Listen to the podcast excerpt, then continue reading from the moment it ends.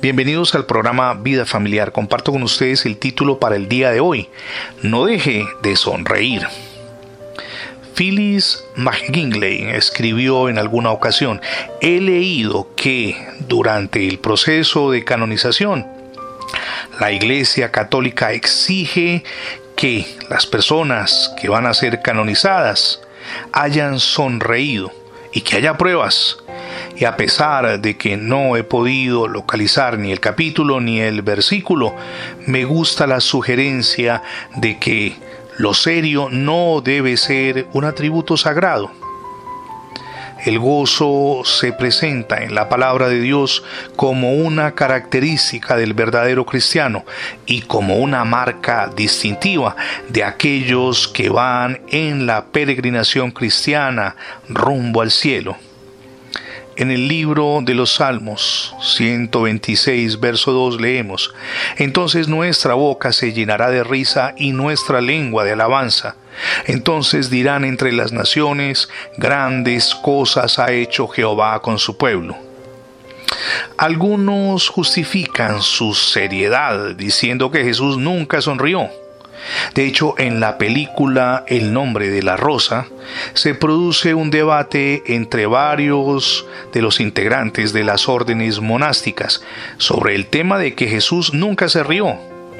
En el encuentro particularmente dramático entre el monje investigador William de Baskerville y el monje asesino, el primero le pregunta, ¿por qué es tan inquietante la risa?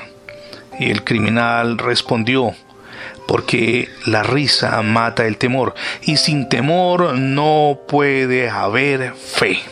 Un razonamiento equivocado, porque entonces los cristianos no tendríamos ni siquiera la oportunidad de reírnos jamás por algo trivial que fuera.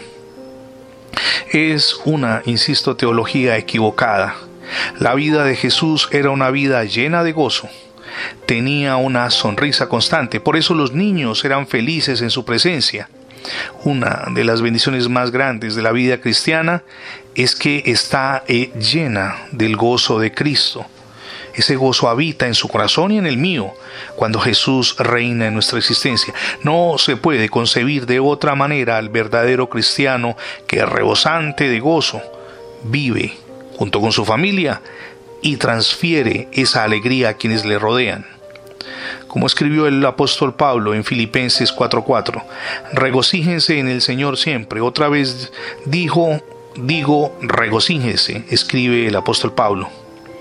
Por eso se puede decir que donde se encuentren los verdaderos discípulos de Jesucristo, siempre habrá risas y sana alegría. El cristiano tiene mil razones para estar feliz. Sobre todo disfruta de la presencia permanente de Jesús en su corazón, quien le ayuda a ver más allá de las circunstancias difíciles.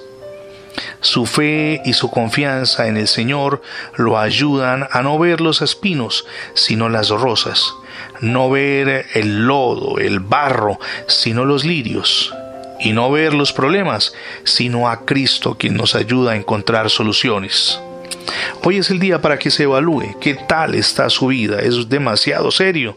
¿O se sonríe? ¿O comparte una alegría eh, especial con su cónyuge y sus hijos? Es hora de hacerlo, de evaluarnos y de comenzar a sonreír.